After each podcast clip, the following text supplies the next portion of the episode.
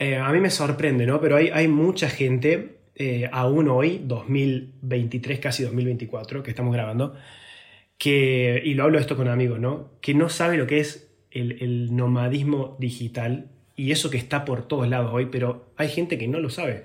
¿Cómo vos, con tus palabras, con tu cabeza, que lo estás experimentando de hace ya un tiempo, sos nómada, ¿cómo lo, cómo lo explicas? O sea, en simples palabras, para arrancar. Bueno, yo creo que es un estilo de vida que te permite trabajar desde cualquier parte del mundo e ir eligiendo desde dónde y cómo trabajar. O sea, más que nada desde dónde, porque el nomadismo va por ahí, me parece. Totalmente, es como, sí, es como que esa, esa falta de, de no tener, porque el, el, nómada, el nómada no tiene casa, ¿o no? No, no tiene un... Tal cual, no, el no nómada alquila. va de acá para allá. Claro, es, es eso, es estar todo el tiempo saltando de un lugar al otro, pero acá es- esto estábamos hablando recién entre vos y yo. Eh, yo cometí un error como nómada digital, eh, no sé qué te pasó a vos, ahora me contarás, pero por ejemplo, un verdadero nómada digital se toma un periodo de 3-4 años y dice, ok, voy a vivir 4 meses acá, 5 meses en Bali, me voy a Sudamérica y estoy un año y después hago 6 meses en Inglaterra, no sé. Yo lo hice súper extremo, lo hice mal para mí y hacía un mes y medio porque dediqué solamente 9 meses a vivir el nomadismo digital. Terminé, pero matado, terminé agotado al punto de que dije, necesito ya tener un hogar. no sé si te pasó algo parecido a vos. Sí, a ver, yo creo que sí, me pasó exactamente lo mismo que a vos. Creo que cometí. No es que cometí el mismo error, sino es ese, ese error de principiante. Me parece que como que uno, cuando es nómada digital, lo que le pasa es ese, esa exaltación de decir, loco, uy, tengo libertad, Sí. quiero ir de acá para allá, quiero aprovechar cada minuto y estoy tres días en una ciudad, cuatro días en otra ciudad, aprovecho tal restaurante, tal café, o sea, es como que uno abraza el extremo.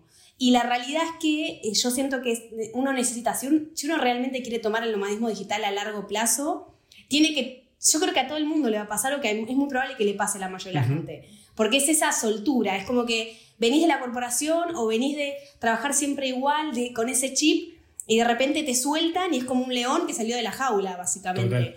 Entonces creo que sí ayuda mucho más, o en mi caso voy a tratar de cuando quiera elegir ser nómada digital como a largo plazo o mucho tiempo, tratar de verlo como vos dijiste antes, o sea, tres meses, mínimo cuatro o cinco meses en algún lado. Sí. Creo que el nomadismo digital no pasa por eh, el descubrir cosas o ciudades, sino pasa por el vivir experiencias. Es decir, si vos estás dos semanas en una ciudad, no entendés cómo funciona la ciudad, no te aprendés las calles, no conoces a la gente, no, no, no hablas con los locales. En cambio, si vos estás cuatro o cinco meses, vos podés llegar a decir, che, loco, yo sentí, conocí gente, y creo que por ahí pasa como siento que es la, lo mejor de la esencia del nomadismo digital. Totalmente, verdad. Sí, sí, sí. Bueno, ya aprendí la lección, después veré si retomo el estilo de vida o no. Pero, hey, Yo eh, igual, ya la aprendí. ya está. Bueno, pero vos, vos seguís, yo hice un parate, vos, vos estás como, eso, quiero entender, vos ahora, porque hace un montón que no hablamos, eh, y recién lo estábamos hablando hasta que empezamos a grabar. ¿Qué onda con, vos estabas en Suiza, estabas fija en Suiza haciendo vida de Sí. rutina, office, de 9 a 5, Sí. linda vida, todo? Totalmente. ¿En qué momento empezaste a probar el nomadismo digital y por dónde estuviste? Me interesa saber el dónde estuviste. Bueno, mira, es alta pregunta esa. Si yo hasta 2000, principios de 2021 estuve literal corporativa en Suiza, de 9 a 5, como cualquier persona, pero en Suiza. Y bueno, en un momento, por suerte, empecé a, a meterle a full, o sea, nació la idea de un poco de crear contenido, de meterle a las redes, de crear un blog. Eh, yo ya venía trabajando en marketing, eh, yo ya hacía eso, hacía comunicación turística, digamos, y venta. Y dije, che, ¿por qué no llevarlo a lo digital? O sea, ¿por qué no capacitarme y llevar eso a lo digital? Y ahí, de a poquito, fines 2020, principios 2021, empecé a tener mis primeros clientes freelancer. Y por suerte, eh, más o menos a mediados de 2021, eh, no daba más. O sea, literal, estaba con mi trabajo de 9 a 5, llegaba, trabajaba para otros clientes, respondía, hac- hacía contenido en las redes. Al- los fines de semana me recorría todo Suiza porque mi contenido estaba plenamente en mostrar Suiza. Entonces, todos los fines estaba en una nueva ciudad, en una nueva montaña, en una nueva De atracción. acuerdo. O sea, literal no tenía, no tenía vida. Y, o sea, por suerte es hermoso porque Sí. De verdad que debo decir que conozco mucho, mucho Suiza ahora y me encanta, pero en un momento me encontré y dije, no tengo vida, o sea, no estoy disfrutando ya lo que estoy haciendo, me estoy agotando, la exigencia me está tipo sobrepasando y fui a mi ex jefa y le dije, quiero trabajar un 50% para poder me echar. ¿Qué pasaba? Estábamos en plena segunda ola de COVID y mi jefa me dijo, mira, a mi casa somos muy pocas en la oficina, no te lo puedo dar, cosa que era muy lógico para una empresa chica como la que yo trabajaba, entonces fui a mi casa y dije, bueno, ¿qué es lo peor que puede pasar? Eh, que no tenga más clientes de última en cuatro meses y que tenga que volver a buscar trabajo como lo busqué antes en Suiza o en otro lado. O sea, ¿qué es lo peor que puede pasar? Esa es la pregunta que me hice. Tengo ahorros para sobrevivir tres, cuatro meses, tengo dos clientes con que me puedo pagar grandes, que me puedo pagar luz, alquiler, vida, seguro médico y ya está. Ya fue, me la jugué. Y mi primer destino fue Barcelona.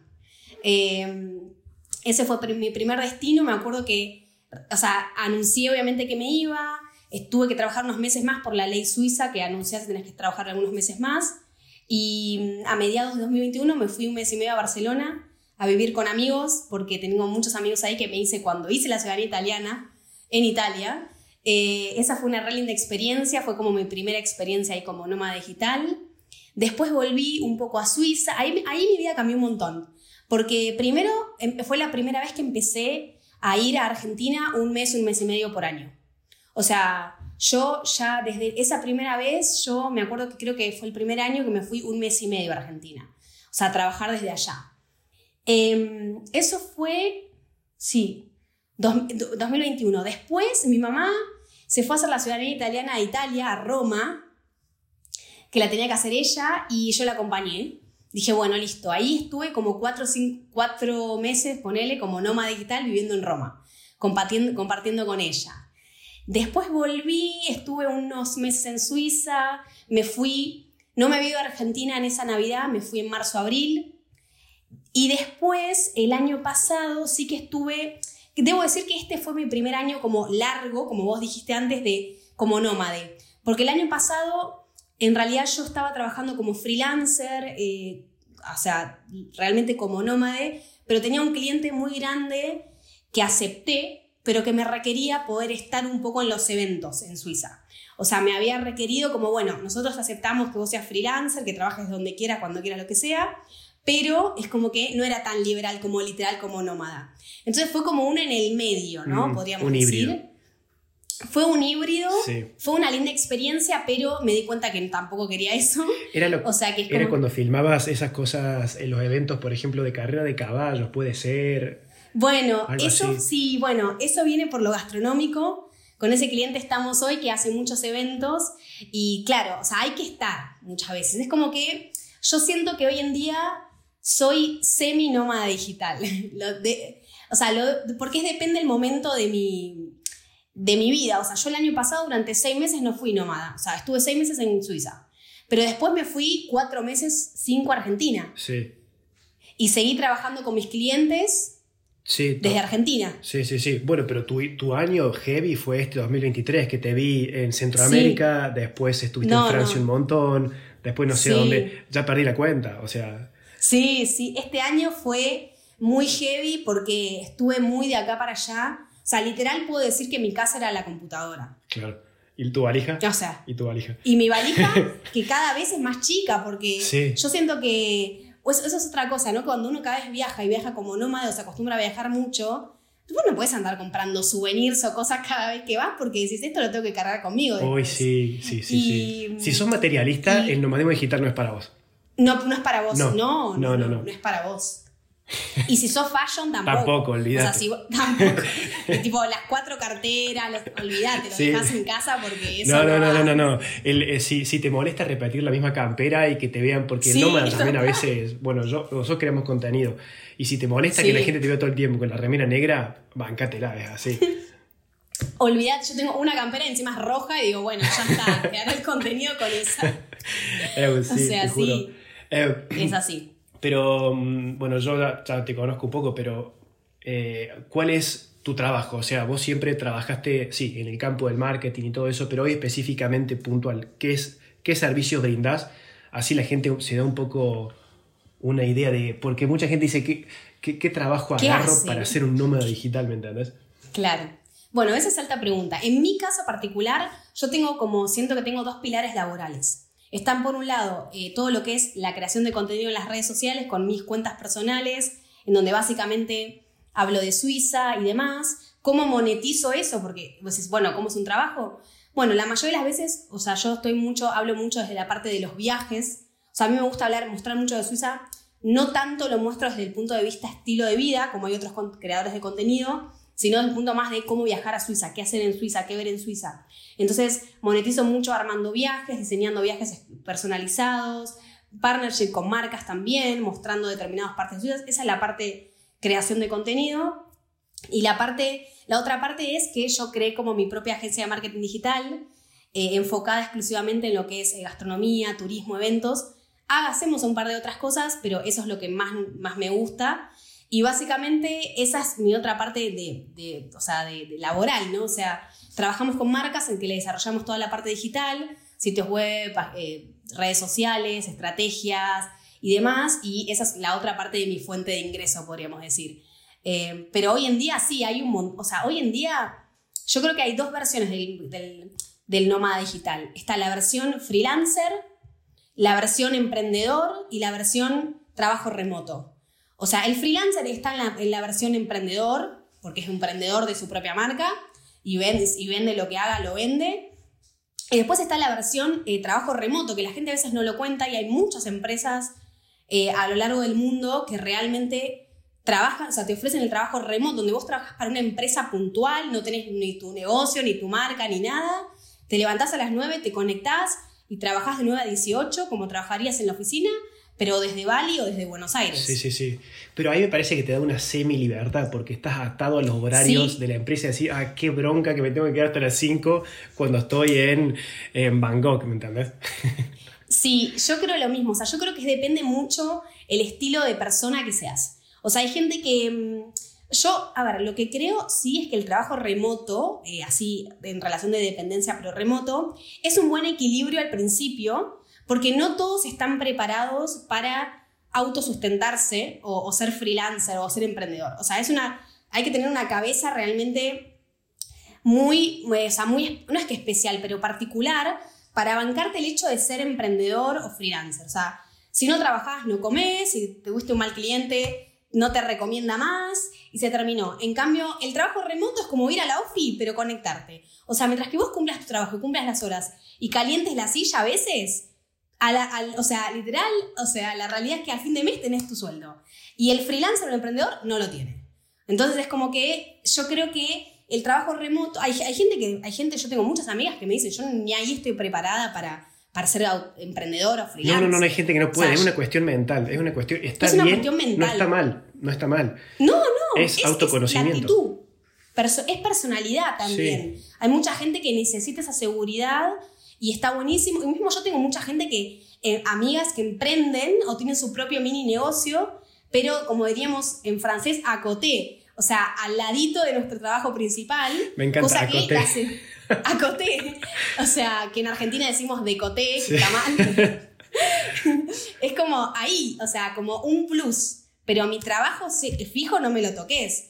Y es verdad, y, debo admitir que yo muchas veces me levanto con ganas de ser eso, ¿eh? O sea, hay veces que, estoy en burnout siendo emprendedor y digo, ¿por qué no tengo un jefe que me diga que llene listas de Excel me voy a dormir? ¿Entendés? O sea, eh, pero bueno, no, o sea, a la larga uno sigue eligiendo con los pros y los contras este estilo de vida, por lo menos por el momento. Total, es que yo creo que la mayor ganancia es este sentido de libertad que alguien que nunca se animó a tomar el riesgo porque el hecho de ser freelancing y nómada digital implica que tu vida es muy convulsionada y estás listo y puedes lidiar mentalmente con el riesgo y con la presión y con la incertidumbre.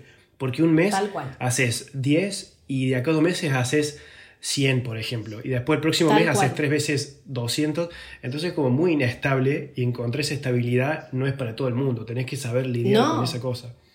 No, hay que trabajar, hay que trabajar creo que mucho internamente como para ahí en estabilidad, ser muy ordenado en todo sentido, muy ordenado. Eh, bueno, son todas cosas que creo que uno va aprendiendo. O a los golpes, o, algunas cosas vienen con, con uno y otras las aprende porque te das cuenta que si no, no, no, terminas disfrutando.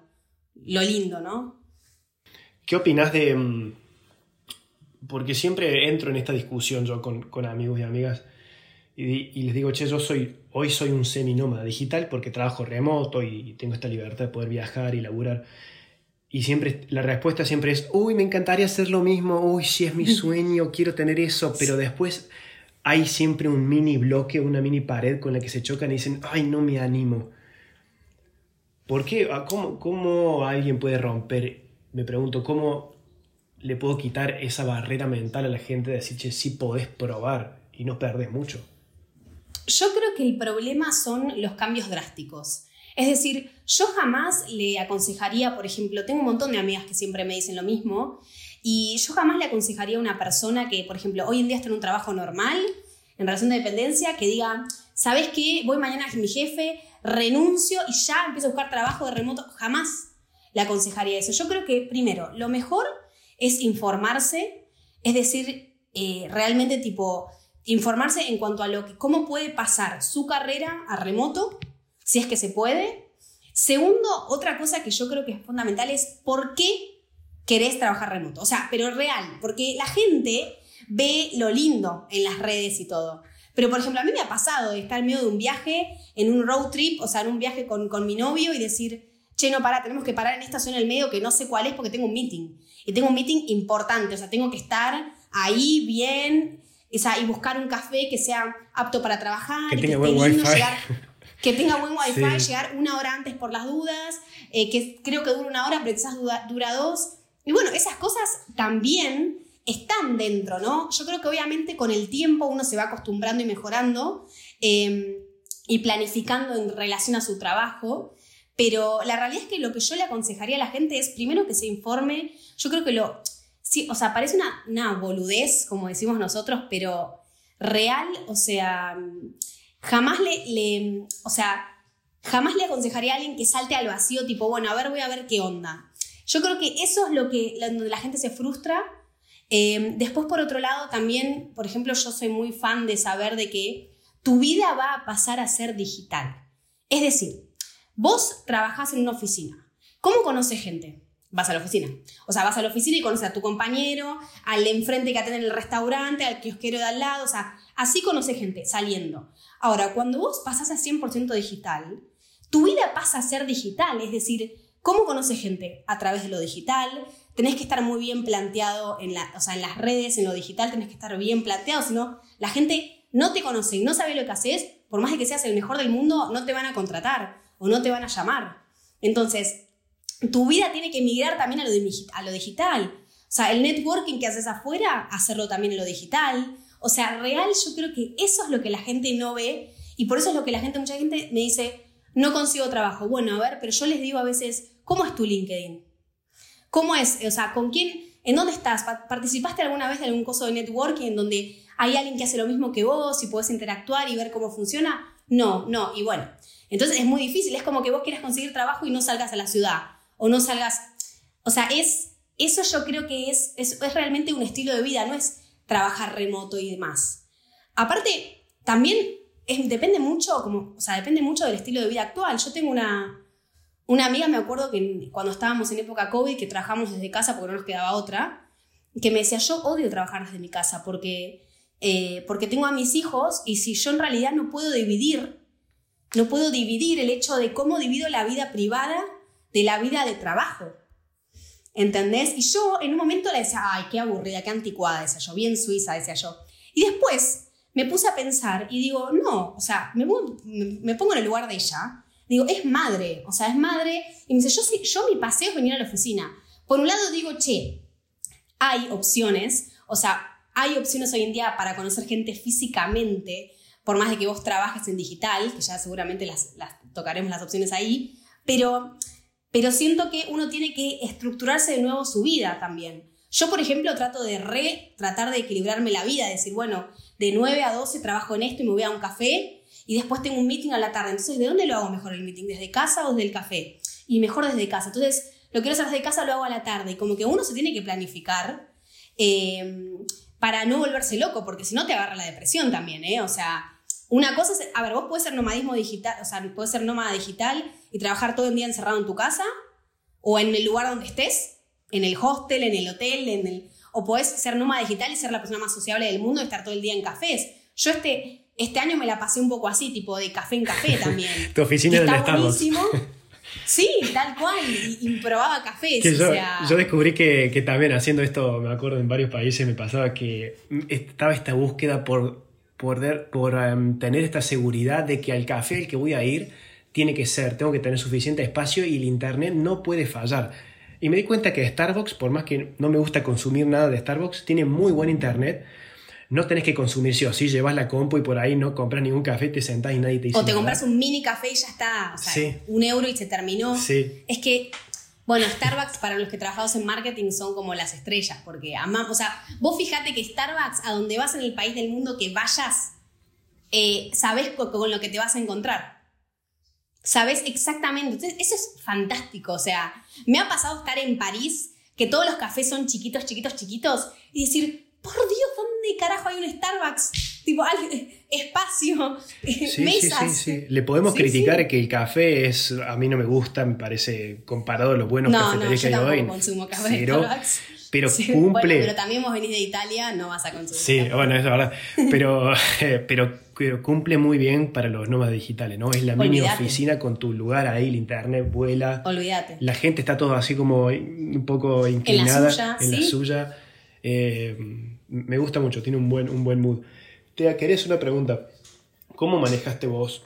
Porque a mí me costó por haber. No, bueno, no me costó tanto, pero sí lo sentí y aprendí a llevarme bien con el tema de la soledad. Porque el nómada tiene muchos momentos de soledad. Sos Total. ¿A vos te gusta el tenis? Además ese deporte. Sí. Bueno, sí. y viste que el tenis es un deporte muy solitario. Es, tu peor enemigo es tu cabeza en el tenis. No tenés ahí, como en el fútbol o el vóley, al arquero y al defensor y es un equipo. ¿Entendés? Es como una vida muy solitaria. O sea, las relaciones las, tenés mucho por, por una videollamada, así como tenemos nosotros ahora. Sí, totalmente. ¿Cómo te manejas con eso? Bueno, mira, yo creo que eso es uno de los factores que me ayudó a mí mucho porque yo desde, desde chica ya aprendí, siempre me llevaba bien con mi soledad. O sea, yo a mí siempre, o sea, yo siempre fui muy consciente de que yo soy medio extremista en eso, siento, tengo mis etapas hiper mega sociable, o sea, literal tipo evento de evento, me encanta, pero también porque tengo que equilibrar mucho y pasar un día sola, todo el día, sin hablar con nadie. Y vos decís, dale, ¿qué te pasa? ¿Te tienes un problema? Y tipo, no. Y yo creo que eh, eso me ayudó mucho a, hacer nómada digital y pasarla bien, o sea, y no, y no sufrirla. También debo admitir que, por ejemplo, en época COVID, yo pasé cuatro meses trabajando desde casa sola, porque yo vivía sola y no salía la, no podíamos salir a la calle, nada. Entonces fue como un entrenamiento, pero tipo militar, porque después ya en realidad eh, yo siento que sí uno tiene que trabajar eh, eh, el estar bien solo y creo, y creo que sinceramente eso te ayuda tanto para el nomadismo digital como para cualquier cosa. O sea, para así trabajes corporativo o lo que sea, el hecho de, compartir tiempo con uno mismo para mí es, por ejemplo, en mi caso fundamental. O sea, mi, novio se ríe a veces cuando tipo yo estoy en una así y no responde y me dice, ah, estás en tus momentos. Sí, sí. Como diciendo, estoy en, mis momentos tipo autismo, eh, de decir, necesito tipo mi espacio para mí, necesito espacio para mí y, creo que, yo creo que eso se puede entrenar también, se entrena eh, en el sentido de que uno puede elegir y decir, che, paso esta hora conmigo, haciendo algo que me gusta yo y nadie más. O sea, mirando una peli, eh, escribiendo, escuchando un podcast. Yo a veces, literal, estamos en casa, hay mucha gente, pero yo me tiro en el sillón a escuchar un podcast yo, tipo cual aislada. Y, y si comparto con un montón de gente, lo necesito, por ejemplo. Pero creo que eso es fundamental, pero también creo que el nomadismo digital, si todavía no estás tan entrenado, te entrena. O sea, todo pasa por vos en algún punto. Es así, o sea, donde mismo hasta así compartas el nomadismo con otra persona, tipo me voy con mi pareja o me voy con amigos a ser nómada, tenés que preguntarte a vos qué querés todo el tiempo. O sea, y eso en una vida cotidiana casi siempre igual, no te lo preguntás porque vos no vas al jefe y el jefe te dice, ¿qué oficina querés hoy? No, en cambio, el nomadismo digital te hace preguntarte, quiero trabajar desde casa, quiero trabajar en un café, ¿cuánto me quiero quedar en esta ciudad? ¿Estoy bien acá o no estoy bien acá? Como que es un cuestionamiento constante, creo. Sí, sí, sí, incluso hasta, hasta el hospedaje, ¿no? Porque Eh, no sé si te ha pasado, yo a veces que digo, che, me comí un Airbnb, gasto un poco más y tengo mi espacio para concentrarme y ser más productivo, o me voy a un hostal donde ahorro, pero voy a estar compartiendo con un montón de chabones el, el, guaso este acá tocando la viola, los otros dos ahí eh, tomando antes de salir y yo laburando la noche. Esas, te tenés que hacer esas preguntas, de verdad. Todo el tiempo. Es así, o sea, es una invitación al cuestionamiento constante. Por eso creo que este tipo de vida, yo siempre lo que creo en realidad que primero que depende mucho de tu personalidad y del momento de vida. O sea, hay momentos de vida que, que vos decís, che, ya, la verdad yo no estoy para decidir. Yo no sé, tengo un hijo, soy mamá, quiero trabajar remoto, ¿sabes qué? Para llevar a mi hijo a la hora que quiero al colegio, para estar con él y para sentarme cuatro horas en la compu en casa, trabajar, sentirme que progreso en mi vida profesional y punto. Y está, pero increíble. Yo por eso es que lo apunto mucho desde, la libertad, ¿no? Desde trabajar online para ser libre de elegir cómo vos querés elegir, o sea, armar tu vida. Eh, y creo que no, no venimos de una generación que se preguntó cómo quería trabajar. Venimos, venimos de una generación, de generaciones que ya sos abogado, trabajas así. Sos médico, trabajas así. Sos escribano, trabajas así. Entonces nosotros hay tantas profesiones como personas ya, y mismo, como decíamos recién, o sea, hay un nómada digital que va a elegir trabajar todos los días en su casa, hay un nómada que va a elegir todavía trabajar en un café, hay uno que trabaja a las 7 de la mañana, trabaja a las 10, y los dos hacen lo mismo, los cuatro hacen lo mismo. Entonces, como que siento que ese es un challenge que nosotros como generación estamos poniéndonos en, o sea, nuestra propia piel. Ah, ¿y cómo es esto? Y me pregunto, ¿y qué dudo de todo? Uy, o sea, todas esas cuestiones son para mí son alucinantes igual, o sea, que podamos darnos eso, ese lujo. Yo creo que la gente que tiene una personalidad más intensa puede encajar bien porque es como, es muy frenético ser nómada. Sí. Y, y mi teoría, no sé qué piensas vos, pero es como que la edad, voy a ser un poco exclusivo con esto, voy a ser excluyente, mejor dicho, pero no es para todas las edades para mí. No. Yo creo. ¿A qué edad te referís vos? A ver. Mira, yo. Eh, es muy subjetivo esto, ¿no? Pero para mí. A ver, los 18 no, pues es demasiado joven, pero yo creo que es desde los 25, 26, porque ahí es cuando ya tenés un, más experiencia laboral y tu vida está un poco más organizada y vos también como persona un poco más desarrollado, hasta los 35, 40. O sea, 40 es estirarlo un poco demasiado. Tengo varios argumentos para eso. Tiempo, dinero y energía son las tres variables. Cuando sos muy grande te quedas sin energía, por más que te apasione el mundo, esta cosa, no tenés más ganas, basta, no tenés más ganas. Querés dormir en tu casa y volver a tu cocina.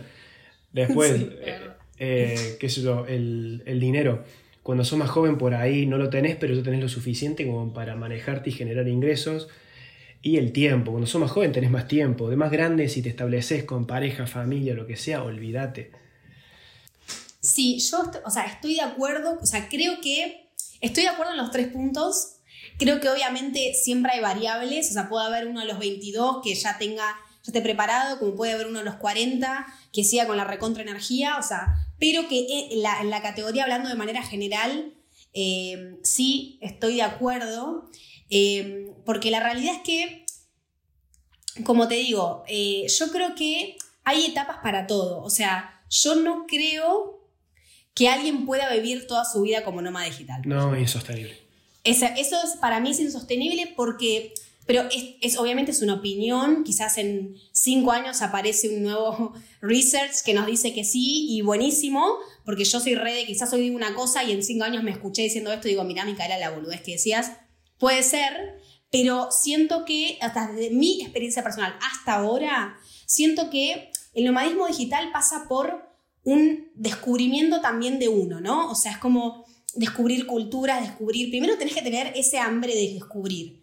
Y hay etapas para eso también. No siempre tenés hambre de descubrir. Hay veces que tenés, estás en la etapa de descubrimiento y hay veces que estás en la etapa de establecerte. De decir, che, ¿la qué viví? En Asia, en Estados Unidos, en Argentina, en Europa bueno, a ver, creo que me gusta tal y probás, eh, pero hay etapas para todos. O sea, quizás hay una persona que tiene 35, que justo a los 35 o 36 se hartó de su vida corporativa y dijo, ¿sabes qué? Me voy cinco años a dejar por el mundo porque me harté y, es, brutal, está buenísimo, pero es una etapa. Eh, entonces, sí siento que no, que no es para toda la vida, que no es para cualquiera y que sí, igual siento que tiene ese valor de descubrir. O sea, mm, yo creo que ya una persona que diga, ¿sabes qué? logré que mi empresa me dé tres meses de trabajar remoto. Soy programador, ponele, pero trabajo para una empresa X en Argentina o en México, no importa. Me voy tres meses a vivir a Barcelona o a Asia o a Bali. Y vos ya viviste lo que es ser nómada digital, no hace falta que estés siete años viajando. Claro. O sea, es el hecho de... Sí, sí, sí, entendí lo que quería decir. Es eso, o sea, es el hecho de, che, me tengo que organizar durante tres meses, establecer dónde quiero vivir, eh, cómo, cuál va a ser mi oficina, eh, cómo me voy a conectar, si tengo, o sea, si tengo temas de, de, o sea, si tengo temas horarios o no, porque esa es otra cosa que a veces mucho no se habla. El tema de los horarios. Si vos trabajás, como te digo, nómada digital estilo remoto freelance, o sea, freelancer emprendedor, buenísimo. Pones vos tus horarios. Ahora, si trabajás remoto con empresas, no podés trabajar con cualquier empresa del mundo. Mismo hay muchas empresas que te dicen, trabajo remoto pero desde Europa. ¿Por qué? Por, la, por el, rango horario.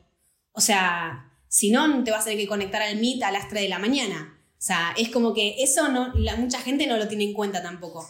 Pero, mm, pero sí, estoy de acuerdo con vos. O sea, no es un, es un. Es una etapa. Yo creo que es mucho nuestra generación de descubrimiento. Y también creo que nosotros vamos a aprender un montón que les vamos a transmitir a los que ahora tienen 10, 15, 16, que ya van a tener más clara y quizás a los 22 hacen lo que nosotros hacíamos a los 28. Sí, sí, sí, total, sí, total. Creo que sí, la vida está llena de excepciones, entonces vas, eh, esta, esta, cosa de las etapas que vos decís eh, es posta. Hay gente que por ahí fue nómada digital y se le presenta una oportunidad y se va a China tres meses y dice, ok, abrazo esa, esa, esa ocasión y digo, bueno, pruebo de vuelta, pero es finito. Em, Ese es el tema. El tema es, yo creo que el nomadismo digital, viste que viste como cuando vos estudias, vos estudias y no tenés vida, ponele, estudias para médico, y vos estudias y no tenés vida, no se puede salir con tus amigos, salís muy poco, pero sabes que eso es finito. Que decís, che, loco, yo me recibo y esta etapa de mi vida, por lo menos este tipo de esfuerzo terminó. Ahora, el problema es cuando esa etapa que te pone un poco incómodo es infinito o no le ve fin. Porque vos decís, che, pará. O sea, ese es el problema. Por eso yo creo que digo que la etapa de descubrimiento en algún momento, en descubrimiento en ese estilo, no es que se agota, pero se termina. O sea, es como, che, ahora elijo, bueno, elijo Asia para después porque ya viví cuatro meses en Asia y me encantó Asia y ahora voy por otra etapa. Em, pero sí, es un, es un mundo para cual, no es para cualquiera y también depende mucho, como dijimos antes, de cómo lo organices. Eso. O sea, eso es fundamental. ¿Sabes qué me pasaba a mí? Que por más que, a ver, yo me considero una persona organizada, así como esquemática, también trabajo con estas cosas de los horarios, digo, a esta hora por bloques de tiempo, digamos, ¿no? Pero aún así, y no sabía que me iba a pasar esto y me pasó, es que perdí mucha productividad, dejé de ser menos productivo con esta cosa de los viajes. Eh, sí y era un bajón y, y, esta cosa de la improductividad me generaba ansiedad. porque Sí. Estaba en, el, en la habitación del hotel y qué sé yo, tenía un nuevo cliente zarpado, buenísimo, progreso laboral, profesional, mortal, celebrando, pero estaba, por ejemplo, en Liverpool y era una ciudad nueva y me acuerdo exactamente esa escena, que estuve hasta las 6 de la tarde en reuniones y escribiendo, investigando y digo, loco, recién llegó me genera ansiedad, debería estar afuera explorando la ciudad. Claro. Y estaba toda esa semana, estuve más tiempo laburando que conociendo la vida en esa ciudad. Y, y estaba todo el tiempo ahí como en esa lucha, digo, qué bronca, debería estar laburando menos, porque quién sabe cuándo voy a volver acá, eh, ¿entendés? Me pasaba eso. Bueno, eso igual, sí, te, te, entiendo en el sentimiento un montón, eh, y creo que eso pasa muy, o sea, yo creo que Pasa mucho del emprendedor, porque eso también que te pasaba mucho de tu, del emprendedor. A mí me, pasó, me pasaba exactamente lo mismo. O sea, me pasó que estuve mucho de nómada en Toulouse este año y estuve, fue una época de mucho trabajo para mí y decía, loco, tipo, no puedo salir a explorar la ciudad, hacer contenido sobre la ciudad, a ver los mejores restaurantes, no sé qué, porque tengo que recontra trabajar y si hago las dos cosas termino agotada de nuevo y es como que me pasó exactamente lo mismo, pero yo creo que son dos cosas fundamentales. La primera es que hay que ser como mega flexible. Yo, o sea, yo como que traté de abrazar un poco y ser un poco más tolerante con la situación de mi vida y saber que hay cosas que vienen extra que no, uno no puede controlar. Segundo, que el nomadismo digital, el nómada digital no es turista. Entonces, también yo, por ejemplo, elegí vivir tu luz en este caso es desde el punto de vista más personal, más de, che, salgo a recorrer, qué sé yo. Y sabes que si me pierdo el mejor restaurante de Toulouse, que mañana lo veo y me quiero matar, que no lo vi, bueno. ¿Por qué? Porque, porque hoy, mi objetivo, en ese momento mi objetivo era otro, era otra prioridad. O sea, si ese trabajo importante que yo también tenía no era tan importante, podía regularme.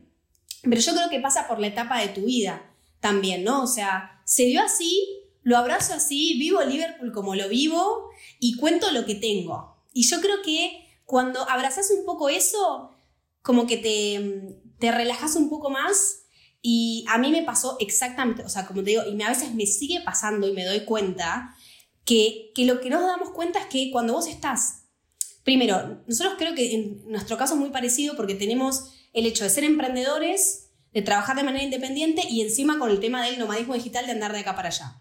Entonces, tenemos que ser como nuestra propia madre, padre, jefe, eh, todo, eh, ayudante. O sea, tener, nosotros cuando mismo hasta vos trabajas remoto, viene un jefe que te dice, haceme esta tarea, vos te conectás, la haces, se terminó. Vos tenés que como vos ser tu propio jefe literal, o sea, decirte, a ver, ¿cuál es la prioridad? ¿Cuánto me lleva esta prioridad? ¿Puedo fallar? Quizás, no sé, planteé que me llevaba tres horas y me llevó siete. ¿Por qué? Porque no puedo hacer esto. Entonces, siento que tenemos que ser como mucho más ordenados que, una persona que tiene un trabajo, entre comillas, normal para el estatus actual del mundo. Eh, y también mucho más flexibles, o sea, contar con esa flexibilidad. Una vez mi mamá me dio un tip de productividad muy bueno que me dice, si vos miras tu agenda y está toda llena, está siendo muy improductiva. Y yo tipo... ¿Qué? y yo digo, ¿cómo? Pero si está todo ordenada, me dice, no, porque los mejores líderes saben que los imprevistos pasan. Entonces, si vos tenés un meeting detrás de otro, un meeting detrás de otro, o una tarea detrás de otro, y no te dejas un hueco para la vida, para el imprevisto, para el se me quemó el café, se alargó la reunión, eh, me llevó más tiempo de lo que pensaba, no estás siendo productiva, porque es un ciclo como, como vicioso. Ay, no, no, no, estoy siendo productiva, me genera ansiedad, no termino, me genera ansiedad, y así todo se hace una bola tipo enorme, o sea, no recorrí la ciudad, no terminé bien el trabajo, y es como... Pero bueno, siento que nosotros tenemos que como poner mucho esfuerzo en tratar de ganar muchos recursos que no nos enseñaron en la universidad ni en la escuela. Entonces, ese es el problema. Es decir, darnos cuenta nosotros, como nos pasó, che, loco, estoy siendo re improductiva, lo que hacía antes en mi casa en 8 horas, ahora lo hago en 36. Eh, ¿Cómo hago, no? Y bueno, y uno, esa, yo creo que la, la clave siempre en la vida a veces es la curiosidad. Es decir, ¿cómo, ¿cómo hago esto? Tipo, esa pregunta de tipo, loco, voy a Google, se inventó el mejor invento del mundo de hace 20 siglos y cómo ser más productivo, tipo, literal. O sea, es como que a veces siento que, que hace falta un poco esa parte nuestra, ¿viste? De ser como un nene y tratar de diseñar de nuevo nuestra vida. Y también ser flexible porque lo que hoy te sirve quizás mañana no. Entonces, vos diseñaste una rutina que durante tres meses te dices, ay, la verdad me siento reproductiva, que me ha pasado. Y después digo, ¿sabes qué? No estoy con esa energía en este caso. O sea, no sé, yo antes, por ejemplo, trabajaba desde re temprano y mi mañana era mi, como a full. Y a la noche hacía lo más creativo, por ejemplo, porque encontré que eso me, servía, porque a, la tarde estaba como más relax y podía fluir, no estaba tan estructurada. Y después me di cuenta que dije, no, o sea, ahora lo que hago, por ejemplo, es, me tomo las primeras horas del día, tipo hasta las 9, 10 para mí, ejercicio, meditación, lectura, lo que me pinte, lo que le quiera poner a mi cuerpo o a mi ser en ese día, y empiezo a trabajar a las 9, 10 de la mañana. Pero yo, ¿pero por qué? Porque yo me di cuenta que con tanta vorágine de cambio, dije, si yo, mi casa soy yo, o sea, si yo no estoy bien, o sea, si yo no estoy, no me siento bien, no hago lo que me hace bien, hoy es yoga, mañana será entrenamiento, mañana será meditar o lo que encuentre en ese momento de mi vida, no puedo seguir todo el día bien y encima si no me dejo para lo último. Porque yo me, por ejemplo, yo antes entrenaba a la tarde y me encantaba porque decía, corto el día entrenando. Tipo, yo a las cinco y media sonaba la alarma, tipo, me voy a entrenar y se terminó. Y ahora, y, y los últimos meses me di cuenta que no era lo más productivo para mí porque, no sé, cambió mi metabolismo, mi forma de vivir, lo que sea, me daba fiaca, no tenía ganas, empezaba a posponerlo. digo, hay algún sistema que no me está funcionando, digo yo.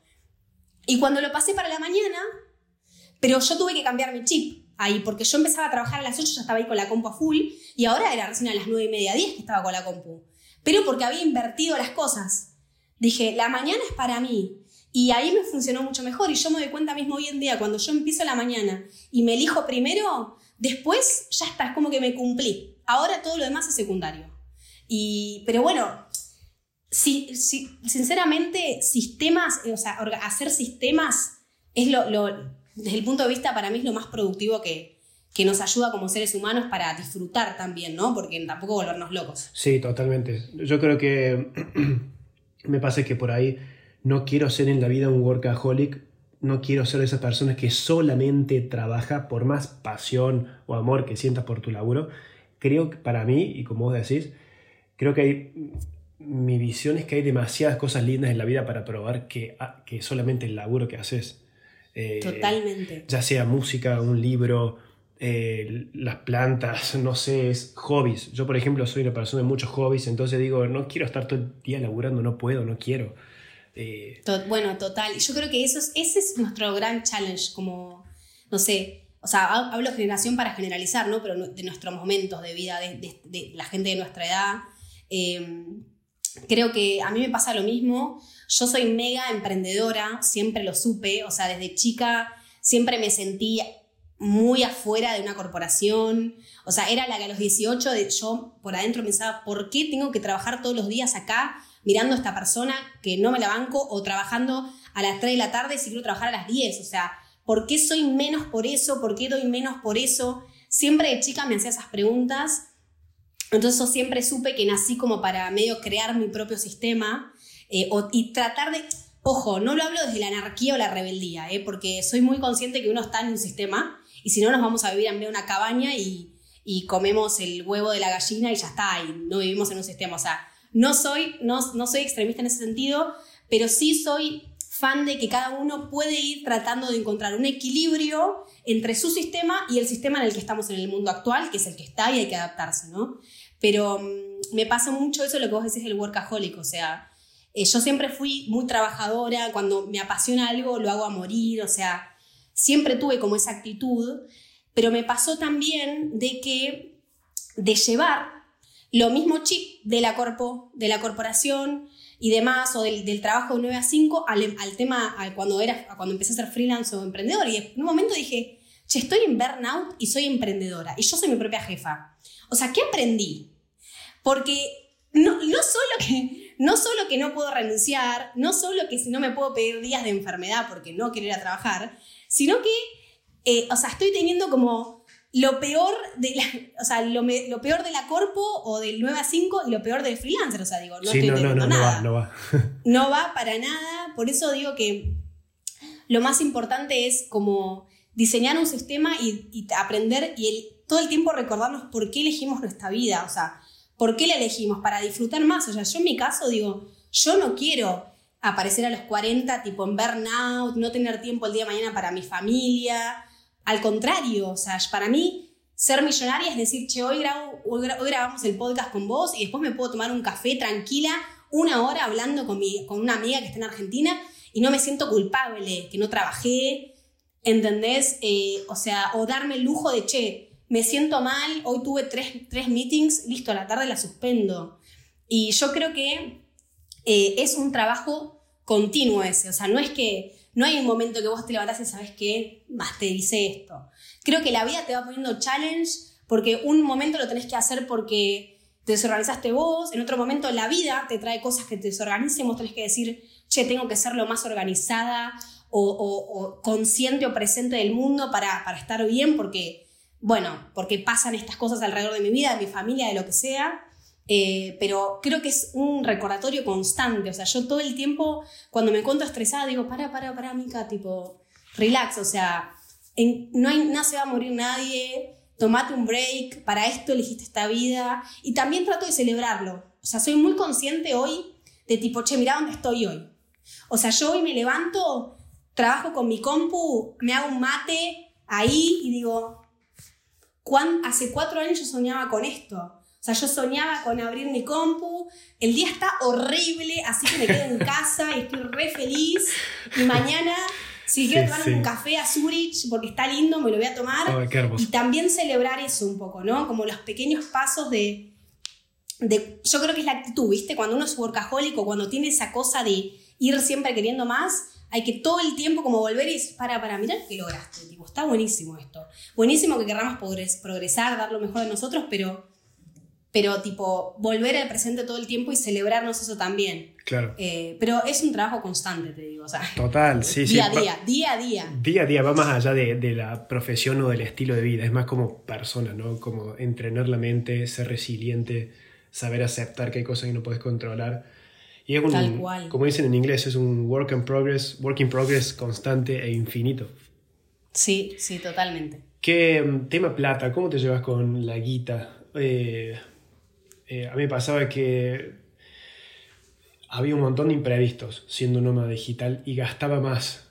Porque, a ver, no pagaba el alquiler, por ejemplo, porque yo no estaba alquilando, pero el alojamiento, eh, por ejemplo, tomarme un Uber, eh, de repente darme cuenta que el último tren que yo quería que era el más barato no sale esa hora y tengo que cambiar todo y termino pagando 50 euros más. comer afuera me pasaba mucho. Esto es un tema que mucha gente no habla pero yo en un video que subí a YouTube recientemente lo, lo hablé, es que el, tema de la comida, comer es súper importante cuando sos nómada y estás frenéticamente moviéndote. Totalmente. Y, y, muchas veces con esta cosa de, uy, el laburo que me atraso, uy, la ciudad nueva, uy, que quiero vivir la experiencia como un local y todo eso, es como que la comida pasa a un tercer plano. Terminaba comprándome un chow feu, un chow fau, no sé cómo se dice en Inglaterra, que lo pagaba 10 euros o 10 pounds o sea, más caro, no comía tan bien, no metía los nutrientes necesarios y también el tema de la actividad física. Yo iba al gimnasio y corría, lo dejé de hacer. Entonces, renunciar a esos hábitos, como alimentarse bien en el deporte, a mí me generaban más ansiedad todavía. Entonces, estaba en un mini círculo vicioso. Y eso es un problema que yo no supe ver que iba a pasar cuando empecé el nomadismo y me costó resolverlo. Sí. Bueno, yo te cuento mi experiencia. Desde el punto de vista comida, la verdad que en ese caso yo estoy muy, o sea, no estoy limitada, pero yo soy vegetariana y como sin gluten. O sea, te imaginarás que, o sea, te imaginarás que, claro, ya está, No, o sea, te imaginarás que para mí, desde que viajo como turista, te hablo hace 10 años que me sé viajar como turista, es como que siempre para mí el tema de la comida fue algo particular, porque yo iba a un lugar y tenía que buscar, bueno, a ver, ¿qué lugar sin gluten? Después hace cuatro años que soy vegetariana, tres años, no, cuatro, no, tres años más o menos, que soy vegetariana. Y, y encima, claro, iba a un lugar le decía, ¿cómo sin gluten? Bueno, te doy un churrasco con... No, churrasco. Era un lío bárbaro. La realidad es que era, era bastante caótico. Entonces, yo en mi caso, las... Eh, como que las, todo lo que son comidas locales y demás, para mí estaban descartadas. Por eso nunca pude ser food blogger, salvo mi sueño es ser food blogger de comida sin gluten. O sea, eso sí. Es buena, no hay mercado ahí. No sé si hay mucha gente que No hay. Pero bueno, siempre fue mi como, digo, ay, alguna vez voy a hacer eso, decía yo. Pero mm, eso por un lado, pero igual te entiendo porque ¿qué pasa? Yo al lugar donde iba, lo que podía comer eran unas papitas. Papas fritas, papas, porque eso puedo comer. Entonces, es lo mismo, porque me pasaba lo mismo que a vos en un punto, porque digo, che, pará. Y, mismo me ha pasado con amigos que me dicen, no, Mica, no puede ser que vayamos a cualquier lugar y vos siempre termines comiendo unas papitas. No, no, no. Era, la, era la joda, era la joda conmigo. Y mm, sí, en, la comida estoy, o sea, estoy de acuerdo y, me ha pasado.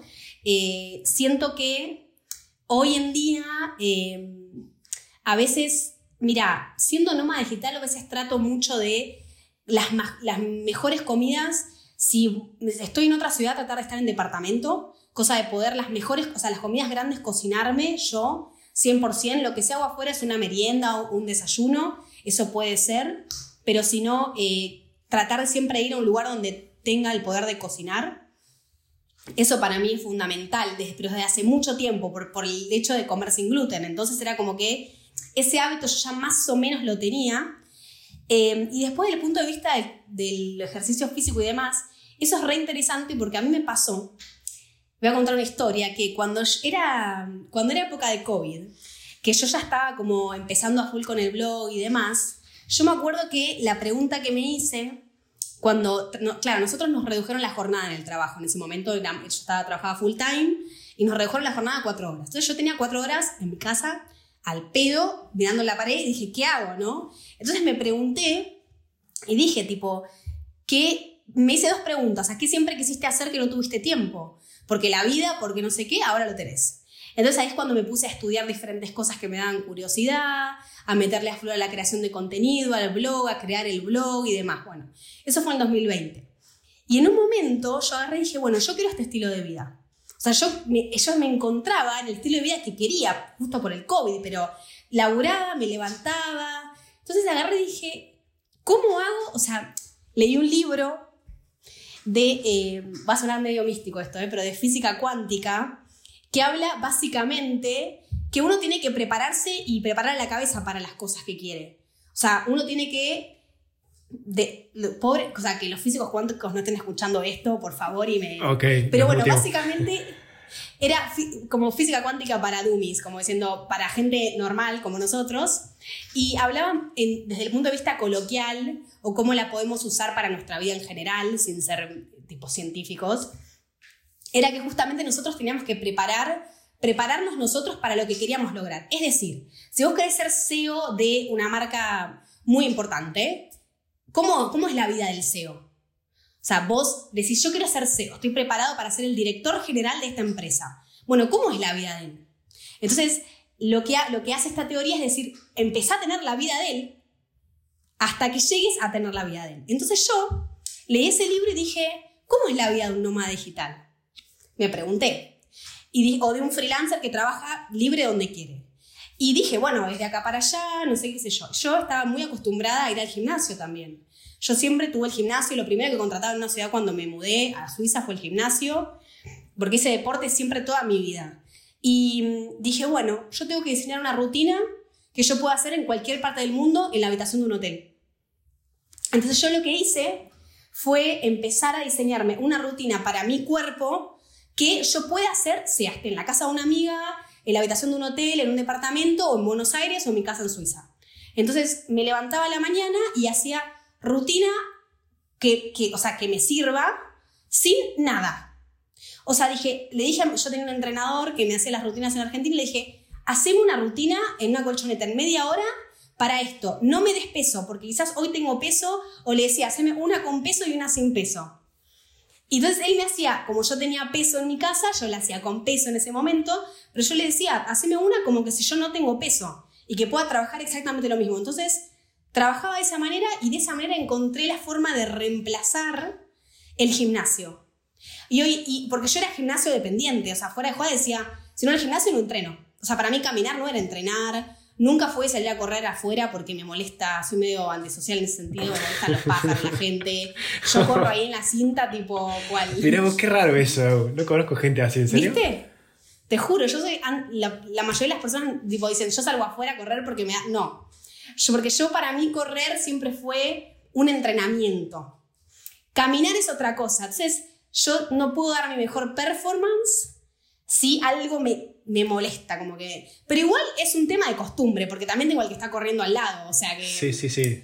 Es un tema de costumbre y, y bueno, y nada, entonces me hice una rutina que con una colchoneta lo que sí me pasaba era que, por ejemplo, no sé, yo me vine, me voy de Suiza, me voy a otro, otro coso y me llevo mi mat, ponele. Eso era como parte de mi valija, si no, toalla. O sea, literal era cual Tiro la toalla, abdominales, Está buenísimo sentadillas. es adaptable a cualquier superficie, lugar. Tal cual. Y, uno se puede mantener muy bien y estar muy bien y después la caminata en el día. No, o sea, y la verdad que eso me ayudó un montón. Yo tengo un truco. Eh, que capaz que te sirve, pero bueno, tenés que ser, eh, perdón la palabra, tenés que ser un poco culeado, pero bueno, como decimos en Córdoba. ¿Por qué? Eh, a ver, es, un poco de, implica caradurismo. ¿sí? Porque, a ver, yo lo que hacía es esto. No es ilegal, no es ilegal, no voy a ninguna cosa mala. Pero dije, a ver. Eh, bueno, voy a estar viajando ocho meses, quiero ir al gimnasio porque sé que en el gimnasio voy a ver más progreso que si voy al parque y hago abdominales. Entonces Obviamente, 100% de acuerdo, vale, ahí. Entonces, si voy, voy a estar, qué sé yo, en Alemania, en Inglaterra, Escocia, donde sea, no tiene sentido que yo pague una inscripción anual más el No. mes si solamente voy a ir dos veces en esa ciudad. Entonces Tal dije, cual. voy a buscar todos los gimnasios que haya en Google Maps en toda la zona y voy a hacer el día de prueba en cada uno. Ah, sí, muy bueno. Y si en- encuentro, por ejemplo, ocho gimnasios, me cubre ya dos meses. O mejor dicho, me cubre un mes.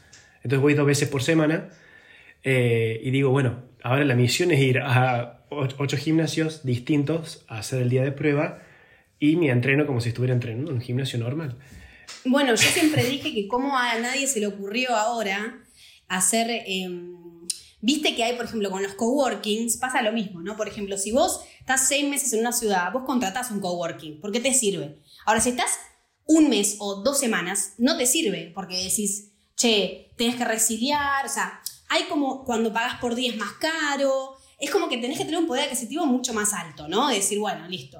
Entonces, hoy en día existe una aplicación que vos podés registrarte gratis y vos tenés acceso a un montón de coworkings en un montón de lados del mundo. ¿Cómo y se vos llama? A pagás ver. solo lo que usás. Se llama Work and Mates. Uy, Work. N Mates. Work Está en inglés. N Mates, perfecto. Es de una argentina, de unos argentinos. Es muy bueno. Y eh, lo, que me, lo que me gustó mucho de la idea de ellos, porque lo, lo sentía, o sea, dije, lo voy a usar yo, es eso de decir, che, loco, yo me registro en la aplicación, hablo de manera general porque sé que tiene algunas otras funciones que yo no me adentré, pero... Y yo voy al coworking de acá de Zurich. Y listo, fui una vez y pagué cuando fui encima. No pagué un, anu- un anual de que, ah, bueno, al final no voy nunca y no sé qué. Porque quizás vos estás en una ciudad que hay tres coworking distintos y justo te vas a una que no tenés ninguna. Entonces vos decís, che, justo, bueno, eso es lo que tiene de aplicación. Y digo, ¿cómo no hay alguien que hizo eso con los gimnasios? O sea, que vos pagues una, una, ponele que yo digo, yo sí voy al gimnasio, entonces pago, no sé, 25 o 20 euros por mes, pero al lugar donde voy hay un gimnasio registrado. Hoy sí la pensé, se la he comentado a amigos, te juro por Dios. Si alguien está de dar una escuchando idea, si esto, escucha este podcast y tiene ganas de hacer algo, hágalo, por Es favor, que va a haber millón. muchos registrados. te juro. No, no, no, yo, yo, yo soy el primero en, en abonarme y comprar Yo la también. versión paga en esa aplicación. Porque a mí me soluciona un problema. Y a vos también. Y a, mí gente. también. Yo digo, Sí. ¿cómo puede ser? Digo, eh, bueno, hoy en día, por ejemplo, en Europa hay una cadena muy grande de gimnasios que tiene en varios lugares del mundo, McFit. pero tiene en la ciudad esa. Sí, yo voy a esa. Sí, sí. bueno, pero tiene en las ciudades principales y listo. Sí, Por ejemplo, en Suiza no hay. claro. Bueno, pues Suiza Como es siempre, extra Suiza bueno. fue- o sí. sea, sorry, Y pero- bueno, pero la puta. o sea, digo, la puta madre, digo, no hay. Sí, sí. O sea, como que digo, no me sirve, ¿entendés? no, no te sirve, no, no. Pero, pero, Pero- bueno, no sé cómo todavía no, no funciona eso. Oh, yo no entiendo cómo no lo crea alguien. Digo, una, una suscripción, por ejemplo, mensual y que esa aplicación o ese programa te- tenga, por ejemplo, que esté adherido a todos los gimnasios de Europa. A todos los gimnasios. Y que cada, por ejemplo, el negocio con los gimnasios es que cobran una comisión por cada ingreso que hay por esa Eso. aplicación. Si son gente que no, no iría, porque yo no voy, sino. Claro, sí, sí, sí. Es la Y de esta solución. manera voy. Exacto. También no solamente el nómada digital, el que viaja con una empresa, por ejemplo, y dice, che, quiero eso. entrenarme bien una semana y no quiero ir al parque, quiero ir al gimnasio. En vez de pagar esa fortuna. Totalmente. Es que es para todo, es para. Por eso digo, eso es fundamental. Para mí lo tienen que inventar. Por favor, que estoy escuchando esto, que lo invente, ponga plata y lo invente. Claro, totalmente, totalmente. Eh, bueno, Mica, genial. Tuvo muy buena, muy buena charla, muy buena charla. Eh, yo te juro, tengo más preguntas. Eh, porque siento que el nomadismo digital es infinito. Te, podemos estar hablando después Sí. de, de cómo organizar, cómo, no sé, tu agenda, cómo, cómo haces con el tema de logística, cómo, cómo te llevas con eso, con el tema de, por ejemplo, de trenes, con qué te moves, con buses, con aviones. Bueno, eh, mira, yo, eh, bueno, es una buena pregunta. En general, bueno, este año estuve tomando mucho avión, mucho low cost, eh, Francia, Suiza, Francia, Suiza, Francia, Suiza, porque era lo que más me convenía. Eh, la realidad es que como me cada vez viajo con menos cosas, pero cada vez menos a nivel de que hasta tengo outfits armados ¿Ah, sí? diciendo, te juro, o sea, literal, o sea, cada, es más, y cada vez siempre encuentro algo que no usé, que digo, ¿para qué lo traje? Eh, siempre soy muy, hoy en día, mi- o sea, mi, en cuanto a logística, trato de viajar, como te digo, con muy poco. Eh, si, es, si no es un viaje de más de 15, de 10 días, es valija de mano para mí. Así, sí o sí. Más de 10 días y si es invierno, te diría. Porque si no, trato de siempre carrión, porque odio lo que me pone de mal humor a mí. Heavy es llevar, sí, llevar valija, andar con la valija por todas las... No. Eso es algo que me pone de mal, tipo, pocas cosas me pone de mal humor y eso la verdad que me molesta. O sea, uno viene cansado, viaja acá para allá, o sea, hay que viajar lo más cómodo posible. Eh, después, bueno, o sea, en cuanto a organización y demás, sí, por ejemplo, una cosa que aprendí es a no poner ninguna, a no ponerme ninguna obligación importante el día que viajo. O sea, por más de que, por ejemplo, el vuelo es a la tarde o a la mañana y yo calculo y llego a, no sé, a Ginebra a las 2 de la tarde, entonces puedo tener un meeting a las 6, eso ya lo anulé. O sea, antes lo hacía ingenuamente y se atrasaba el tren, yo me sentía mal, estaba cansada y me tenía que fumar tener el meeting y yo decía, ¿por qué Micaela haces estas cosas? Me decía siempre. Y eso aprendí, por ejemplo, a, a bloquearme un poco la agenda del día que viajo, o sea, el día que tengo que transportarme, salvo de trabajar en la compu cosas offline, ¿no? Que yo me tenga que hacer cargo, mails, cualquier cosa, pero no meetings ni encuentros donde tenga que tener con otra persona. Después el tema logístico, bueno, el, yo creo que, no, o sea, en mi caso yo trabajo 100% con la computadora. Eh, hoy en día puedo llegar a tener, como te digo, hoy en día estoy como en una media nómada digital porque tengo quizás a ir a un evento, a estar ahí con un cliente que, que, yo tengo, entonces voy, estamos ahí, un poco participamos del evento y demás, hacemos presencia.